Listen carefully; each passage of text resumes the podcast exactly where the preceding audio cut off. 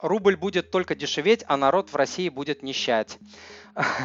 Эрик, ну, а, доля правды в ваших словах есть. Рубль действительно будет обесцениваться каждые 5, 7, 10 лет, что он делал последние а, там 20 лет, да? То есть это будет продолжаться, здесь вы правы. Но по поводу того, что народ в России а, будет нищать, это не полная правда. Вот, ВВП на душу населения в России по годам. То есть да, в какое-то время вот он проваливается, да, там в 90-е годы, а потом он растет. И к чему я это говорю, что многие страны могут позавидовать ВВП на душу населения России, многие страны даже из бывшего СССР, а, и многие страны вообще в мире, то есть уровень жизни в России повыше, чем, наверное, в 100 странах, а, которые есть э, в мире.